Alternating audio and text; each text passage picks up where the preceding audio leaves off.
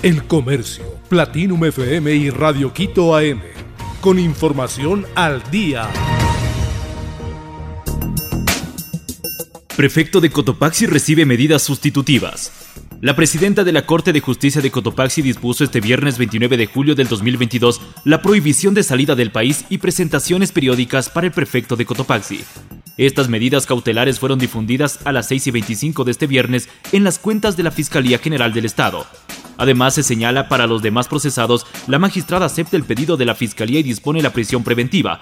Otras de las medidas anunciadas es que se ordena la retención de cuentas hasta por 2 millones de dólares y la prohibición de enajenar bienes. El prefecto fue retenido por la Fiscalía este jueves en las investigaciones por el delito de delincuencia organizada. Presos de la cárcel de Santo Domingo firmaron un acuerdo de paz. Personas privadas de la libertad de la cárcel de Santo Domingo de los Áchilas firmaron un acuerdo de paz y realizaron una entrega voluntaria de armas este jueves 28 de julio. El acta de paz fue suscrita por Pablo Ramírez, director del SNAI, el director de la cárcel de Santo Domingo, Denis Murillo y un representante de los internos. En el documento consta lo siguiente.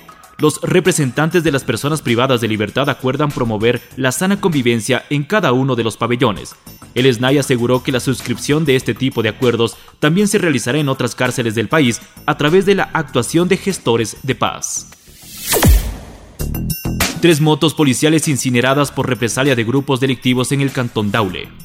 Tres motos de la Policía Nacional quedaron destruidas el jueves 28 de julio del 2022 cuando fueron incineradas en el exterior de la sede de la Policía Judicial en Daule, provincia del Guayas.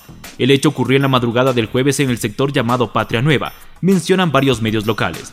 Para el jefe de la policía del distrito, Daule Pablo Fajardo Delgado, este hecho es un atentado y sería en represalias por el trabajo investigativo contra delitos como robo y sicariato. El informe policial detalla que fueron tres personas que llegaron en motos e incendiaron los automotores policiales.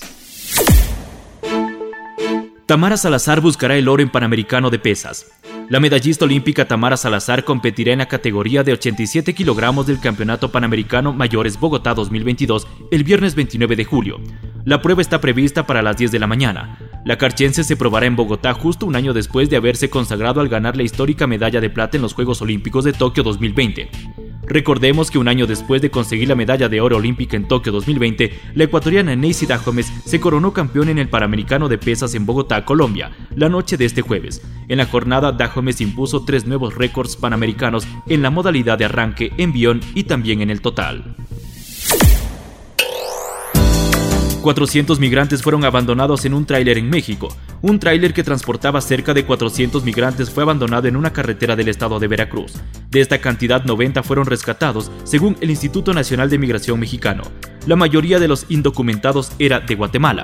Las autoridades mexicanas atendieron a 90 migrantes de 400 que fueron abandonados poco antes de un retén policial y que tenían como destino el norte del país.